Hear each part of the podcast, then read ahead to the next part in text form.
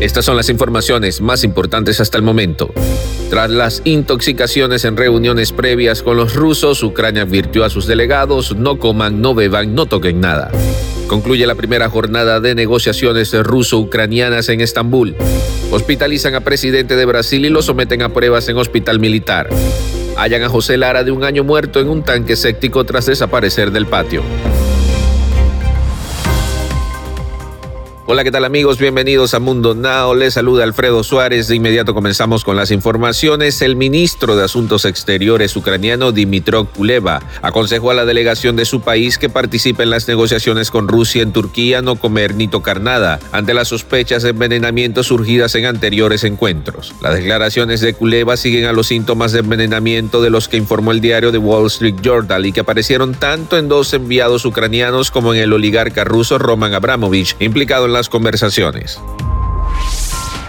Las negociaciones de paz entre la delegación rusa y la ucraniana en Estambul han concluido por hoy, según han informado fuentes de la embajada ucraniana en Ankara. No se han confirmado todavía si mañana continuarán las conversaciones en la ciudad del Bósforo, como está previsto inicialmente. Hasta el momento no han dado más detalles de lo conversado en esta reunión.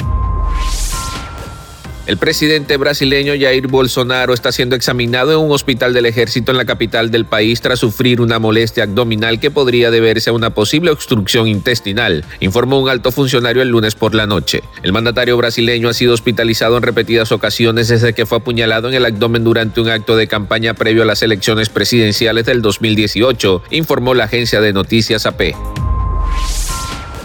Autoridades policiales confirmaron que el pequeño José Lara, de tan solo un año, quien llevaba un día desaparecido, fallado muerto en el interior de un tanque séptico en el que había caído tras desaparecer del patio trasero de su casa ubicada en la Florida. El cuerpo del niño fue encontrado en un tanque séptico horas después de que se activaran los organismos de seguridad tras recibir el reporte de su desaparición en Crescent City. La frenética búsqueda durante 24 horas terminó de la forma más triste en la tarde del lunes, reseñó el periódico The Sun.